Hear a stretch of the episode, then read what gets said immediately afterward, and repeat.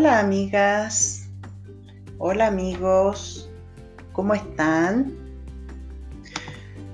Mi nombre es Viviana del Carmen Olmedo Valdés, terapeuta y maestra holística. Y aquí en nuestro podcast conversando desde el registro acáchico. Estamos tratando el tema de la violencia en nuestra familia y yo recibí desde mi propio registro acá, chico, eh, revisar cómo entró o cómo se generó la violencia en mi familia.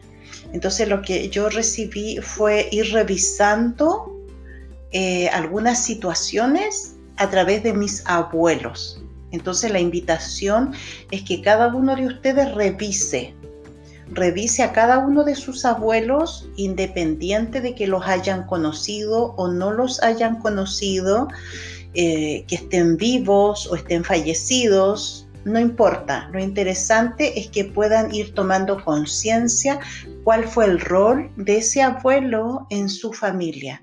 Si el abuelo vivió violencia, si él generó violencia, si él participó en violencia, etc. Entonces desde ahí vamos a ir tomando conciencia de cómo también nos comportamos nosotros. Y este, este tema lo he ido dividiendo en cuatro partes y ahora estamos en la parte número cuatro, que tiene que ver cómo entra o cómo se genera la violencia en mi familia a través de mi abuelo materno, porque los otros tres abuelos ya los hemos revisado. Entonces les sugiero que pongan atención, que pongan el foco en su abuelo materno. En mi caso, yo hasta los 10 años supe, porque mi madre me lo dijo, que su padre había muerto.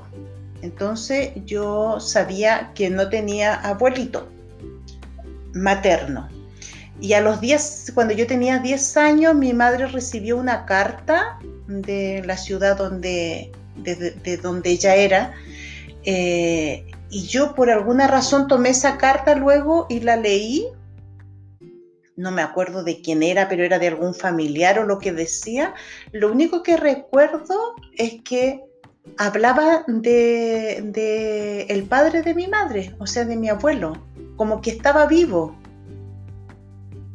Y para mí fue, mm, no recuerdo si me produjo alguna emoción positiva o negativa, pero me sorprendió. Entonces se lo comento a mi mamá, le digo, entonces mi abuelito no está muerto, está vivo, según la carta. Y mi mamá me dice, para mí está muerto.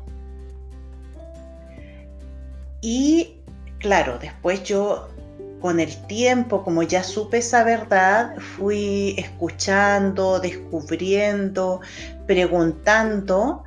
Y claro, eh, mi madre nunca fue reconocida por su padre, nunca fue aceptada por su padre, nunca fue mirada por su padre, sabiendo él que ella era su hija, teniendo la seguridad que era su hija, porque era muy parecida a su padre físicamente también. Eh, inclusive mi madre siempre contaba una situación donde ella iba caminando por una vereda y ve que en sentido contrario viene su padre con un amigo. Ella estaba niñita, tendría unos 7, 8 años. Y él la, la miró, pero no la saludó, no sonrió, nada. Pasó por el lado de ella como que no la conociera. Entonces eso a ella le quedó grabado en su corazón también escuchó, al parecer vivían como en los mismos barrios, entonces también eh, escuchó que él hablaba mal de, su madre, de mi abuela. Entonces ella pasó muchas situaciones bien, bien dolorosas de no ser aceptada en, en una época que eso era muy terrible. Eso era muy terrible porque ahora se da como con mayor frecuencia que quizás un padre no, no acepta un hijo, pero, pero hay como quizás otro, otro ámbito de protección, quizás están los abuelos, los tíos, los primos, pero en este caso era, era mi madre hija de una mamá soltera, entonces eso aumentaba más todo este dolor, era como una deshonra, era como una vergüenza, entonces como que mi mamá no tenía derecho a reclamar nada, no tenía derecho a nada, o sea, tenía, el único derecho que tenía era ser humillada. Y desde ahí obviamente que, que, aparece la violencia, simplemente enfocándome en esa situación de mi madre. Eh, ya esa niña sufría violencia, sufría violencia en cuanto al rechazo de su padre, en cuanto a la no aceptación de su padre, en cuanto a que su padre la negara. Y eso hace que una niña esté con odio, con rabia, que se sienta insegura, que se sienta en desmedro en comparación con otros niños de su edad. Siempre en general hay como una un complejo de inferioridad con respecto a los otros niños que sí tienen sus padres, que sí juegan con ellos, que sí pasean con sus padres, se fijan entonces eh, en estos niños, y lo hablo en general, se sienten muy inseguros, se sienten con mucho miedo y ellos mismos van generando rabia y dolor alrededor de su vida, porque eso hizo que mi madre de una manera inconsciente conmigo sintiera celo cuando yo era pequeñita, porque mi padre siempre estuvo presente en mi vida y era un padre muy amoroso y muy cariñoso. Entonces, después con el tiempo yo lo, yo lo entendí que mi madre, yo siempre sentí que ella no me quería, que me miraba con una cara con rabia, pero era por esto mismo, porque ella no tuvo un padre en su vida. Entonces, cuando me veía jugando con mi padre o conversando, comunicándonos, su propia niña interna despertaba y se ponía celosa, se ponía celosa de porque ella no tuvo esa oportunidad. Entonces, se fijan en mi caso, o claro, en mi caso entró por ese lado, como de el adulto que no es capaz de reconocer a, una niña, darle todo el amor que corresponde porque no asumió su responsabilidad, porque no asumió su compromiso con este ser que creó, que creó en conjunto con mi abuela, obviamente, pero ya eh, en el capítulo anterior ya vimos a mi abuela, así que si no lo escucharon, escúchenlo porque obviamente tiene que ver con esto pero ahora me estoy enfocando solamente a mi abuelo. Yo tampoco tuve presencia de mi abuelo, lo habré visto unas cinco veces. Eh, él fue como correcto, por decirlo así, esas cinco ocasiones que me vio, correcto, pero no, tuve, no tuve mayor relación con él. Me perdí la oportunidad, vivíamos en otras, en ciudades diferentes, y yo creo que a él también tiene que haberle dolido mucho en algún momento. Pienso que si en algún momento tomó conciencia de, no haber incluido en su vida a esa hija. Entonces, todas estas situaciones son tan violentas para el ser humano y también entender que mi abuelo a su vez tiene que haber vivido muchas situaciones en su vida donde no logró entender todo esto, logró tomar conciencia del rol de padre o rol de pareja o rol de, abuelo. Así que, y, él también hizo como la exclusión. Él tenía otros hijos y a los otros hijos que eran con otra persona, con otra, con su esposa, eh, sí los incluyó en su vida y esta hija que nació fuera del matrimonio no lo incluyó en su vida. Entonces, para esa niña, obviamente que fue muy doloroso, fue violento, fue un abandono fuerte que la afectó para siempre en su vida.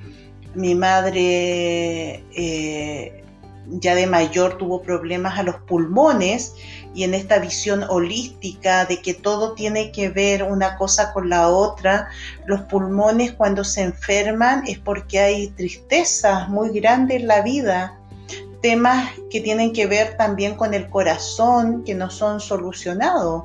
Entonces, ¿qué mayor tristeza que tu propio padre no te acepte, no te ame, no te mire sabiendo que existe, viéndote en la calle. Y, claro, fue algo que ella nunca sanó, que nunca lo conversó con su padre, que nunca lo resolvieron en esta vida y finalmente su cuerpo físico cobró la cuenta y se deterioró de los pulmones, que es el órgano que tiene que ver con la tristeza, con la pena, con, todos estos dolores intensos. Entonces, así, si nosotros vamos como mirando una cosa lleva a la otra. Nada, eh, eh, ninguna causa eh, es porque sí. Todo crece y todo tiene sus frutos, sean frutos maravillosos o frutos amargos. Yo no me quejo de mi vida, todo lo contrario, trato de contárselo con el menor juicio posible. Es simplemente para que lo revisemos y podamos entender que estas personas que, yo ahora estoy nombrando como mis dos abuelos y mis dos abuelas, sí generaron violencia en la familia, pero generaron violencia porque ellos también sufrieron violencia. Entonces finalmente, si no hay alguien en la familia que lo corte y que diga, perdono, entiendo, acepto a estas personas tal cual son, tal cual son, vamos a seguir en esta espiral de violencia y no se va a cortar nunca más. Porque si yo guardo rencor con mis abuelos por lo que hicieron o por lo que no hicieron, no, no, no terminamos nunca con esta historia. Entonces, la invitación es, revisemos la historia de nuestros ancestros, que en este caso son ancestros cerquitas, cercanos, nuestros abuelos, cómo ellos pudieron eh, desequilibrar la familia. ¿Por qué? Porque ellos estaban desequilibrados. A eso me refiero. Y obviamente si tuviste la suerte de tener abuelos maravillosos, equilibrados, llenos de amor, también fue porque ellos lo recibieron así. O quizás porque se transformaron. Y eso también es válido, tomaron conciencia. Así que mi invitación en este capítulo, en este episodio, es revisa a tu abuelo materno. ¿Qué sucedió con su vida? ¿Cómo la vivió? ¿Cómo afectó esa, esa, esa vida de él a tu madre? ¿Cómo te afecta a ti de una manera positiva, de una manera negativa? ¿Qué ocurre? Y simplemente vamos perdonando, entendiendo y aceptando. Somos todos seres humanos que venimos a esta escuela a aprender, a tener experiencia. Pero lo interesante es que nos veamos, porque si no nos vemos, vivimos esta vida en inconsciencia.